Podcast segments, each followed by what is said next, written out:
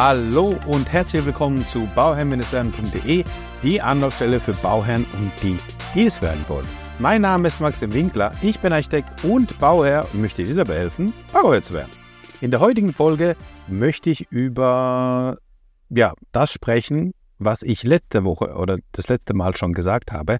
Und zwar habe ich eine Folge gemacht, wo ich aufgezeigt habe, welche Unterlagen benötigt werden, damit deine Baugenehmigung durchgeht und die Unterlagen komplett sind. Keine Sorge, wie gesagt, keine Sorge, das macht dein Architekt, der kümmert sich darum, der ist dafür verantwortlich, der macht das schon. Aber einfach ist es, glaube ich, ganz, ganz wichtig zu wissen, was für Unterlagen das sind, ja, und was dafür einfach auch benötigt wird. Und ich habe ja äh, gesagt, dass ihr mir gerne eure Fragen dazu stellen könnt und mir die zuschicken könnt. Und das habe ich auch bekommen. Und zwar ähm, habe ich jetzt mal vier rausgenommen. Vier Fragen, die mich erreicht haben. Ähm, oder ja, teilweise hat sich äh, überschnitten. Deswegen ähm, habe ich jetzt vier zusammengestellt.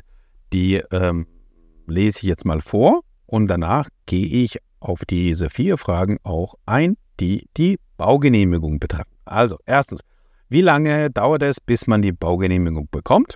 Also zu der Länge des Bauantrags äh, oder der Baugenehmigung ähm, werde ich was sagen. Dann zweitens, kann man den Antragsprozess beschleunigen? Das geht auch so in die Richtung, ja, mit, mit den Zeiten.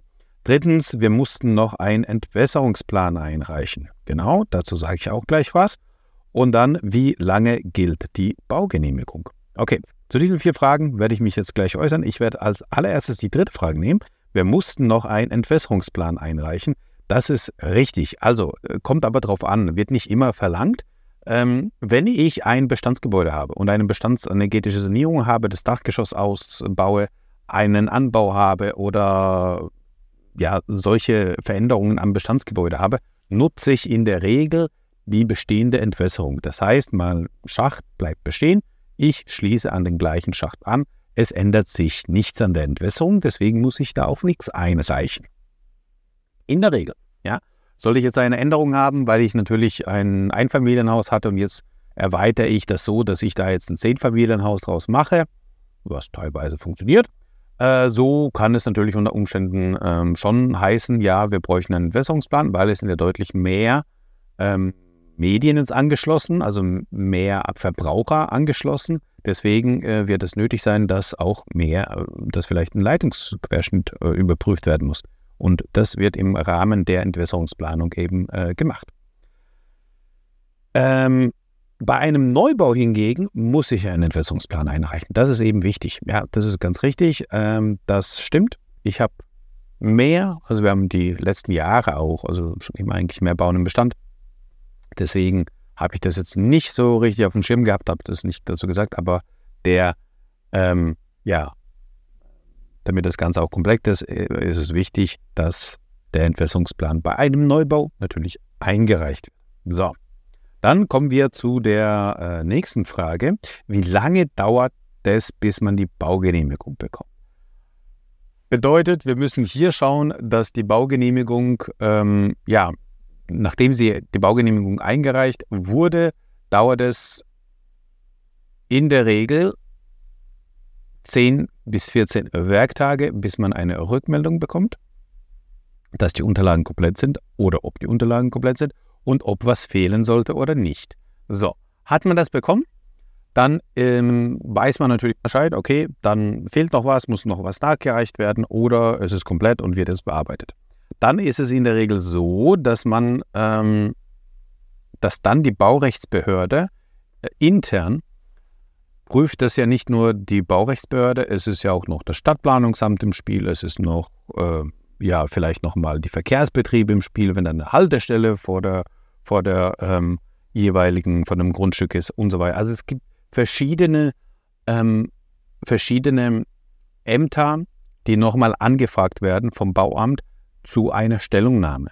In der Regel läuft das so ab, dass das Bauamt die Anfrage rausschickt, dann hat das andere Amt, welches Amt auch immer, Gewerbeamt oder oder oder, ähm, vier Wochen Zeit, um sich um, um, um eine Stellungnahme abzugeben. Sind diese vier Wochen verstrichen und hat, äh, ist keine Stellungnahme der jeweiligen Behörde erteilt worden, so ist es dann dass es dann keine Beanstandungen gibt, dann gilt es als konkludent angenommen sozusagen. In der Praxis habe ich das aber ganz, ganz oft schon erlebt, dass es dann heißt, ah, wir haben zwar den vor sechs Wochen geschickt, ich werde aber den nochmal anrufen, ich werde nochmal Bescheid sagen, dass die vielleicht haben die es vergessen, haben viel zu tun, die Ämter sind überlastet, wir haben keine Person, Personalmangel, äh, die das bearbeiten können und so weiter und so fort. Das heißt, damit geht man ein bisschen mehr toleranter um.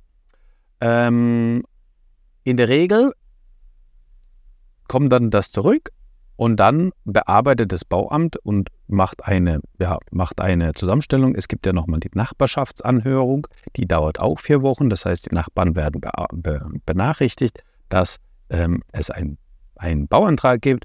Äh, sie dürfen die Unterlagen einsehen im Bauamt. Ich weiß gar nicht, was digital läuft jetzt. Vielleicht kriegen die es auch digital zugeschickt. Ich weiß nicht, ich glaube nicht. Ähm, auf jeden Fall haben wir vier Wochen Zeit, sich das Ganze anzuschauen und Einsprüche einzureichen. Wenn die Frist vergangen ist, dann gilt es halt auch als angenommen. Und da haben die Nachbarn die Möglichkeit, was dazu zu sagen. Die Nachbarn können sagen, ja, gefällt mir nicht, passt mir nicht, äh, möchte ich nicht haben.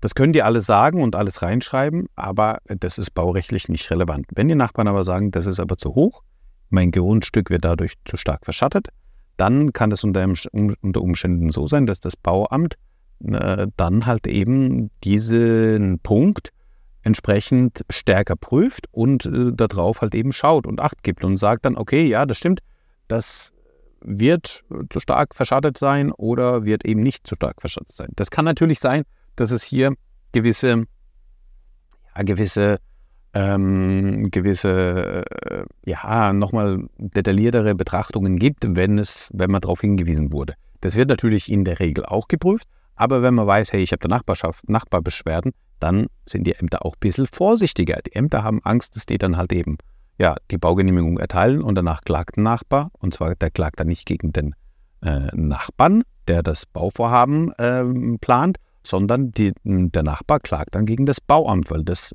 fälschlicherweise die Baugenehmigung erteilt hat. Davor haben die Angst natürlich, wenn die Nachbarbeschwerden ähm, eingehen und diesen begründet, dann schaut sich das Bauamt das an und kann dann eben entsprechend ja eine Antwort drauf geben. Wenn die unbegründet sind, wird es einfach abgewiesen und dann ja, hat es eh keine So.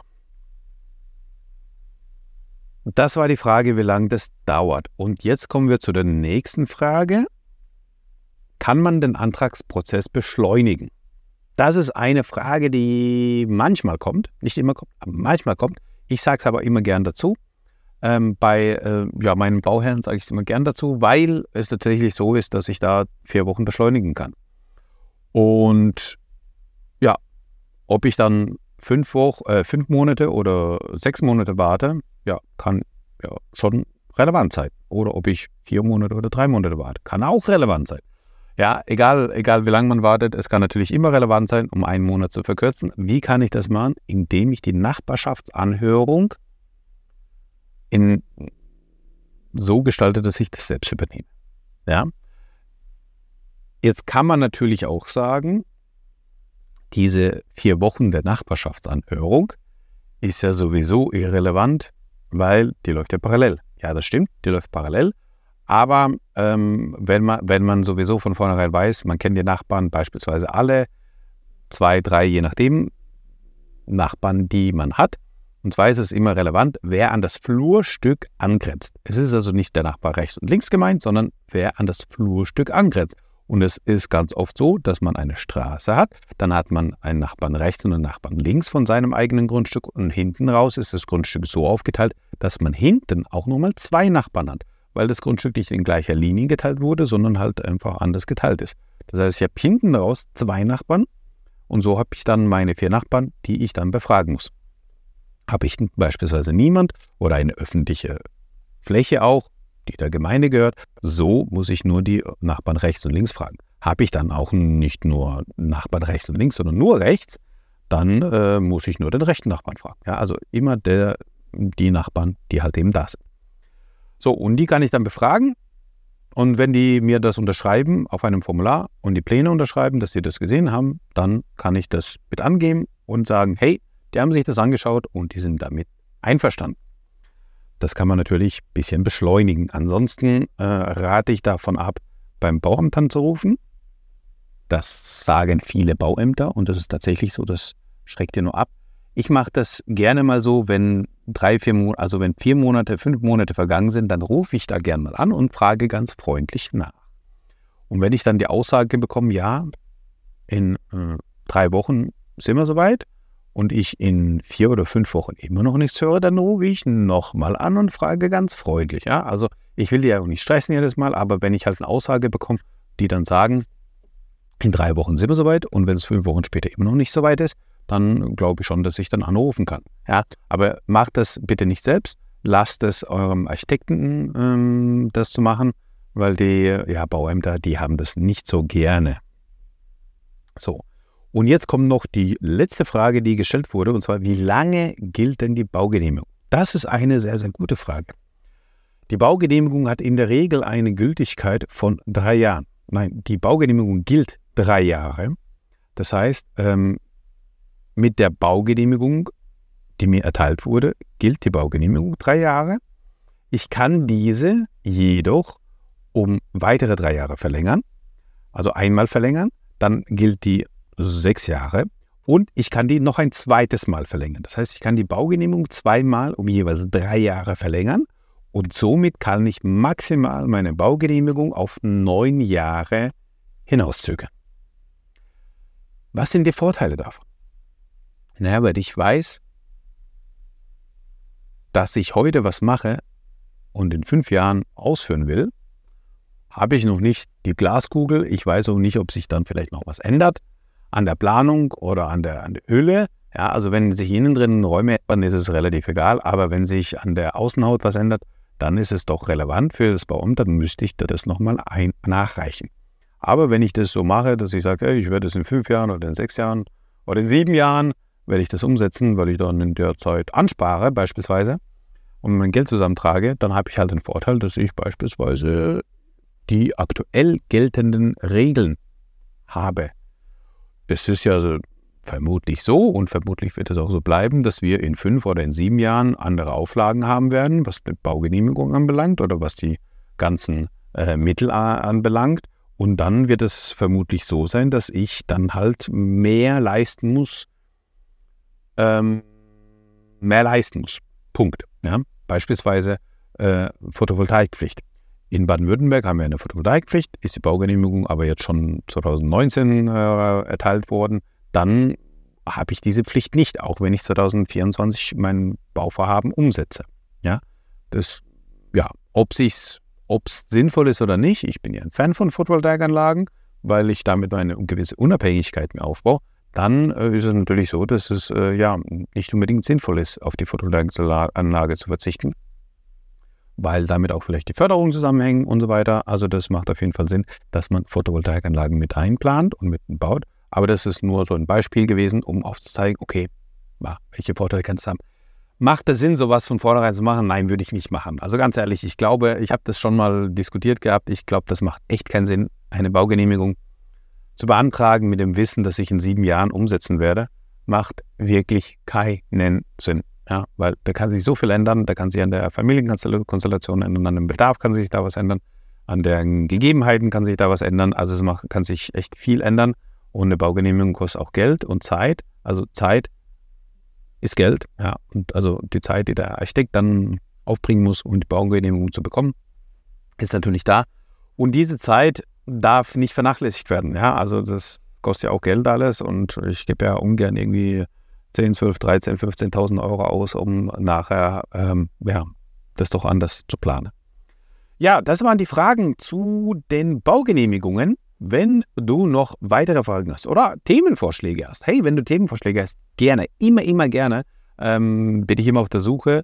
Vor allem interessiert es mich ja immer, was äh, euch interessiert. Und wenn ich eure Fragen beantworten kann, dann ist er genau richtig, denn das, äh, der Podcast soll ja auch euch helfen. Und wenn du einen Architekten suchst, mit dem du dein Bauvorhaben umsetzen willst, sei es eine Sanierung oder ein Neubau, dann schreib mir gerne eine E-Mail an info at bauherr-werden.de und dann können wir uns hören in einem Zoom-Call und wir planen deutschlandweit, von daher keine Scheu, sprich mich an, Wir sprechen über dein Projekt, ich berate dich hierzu gerne. Und dann immer dran denken, um Bauherr zu werden, schau rein bei Bauherr Münzwert. Ciao, dein Maxim.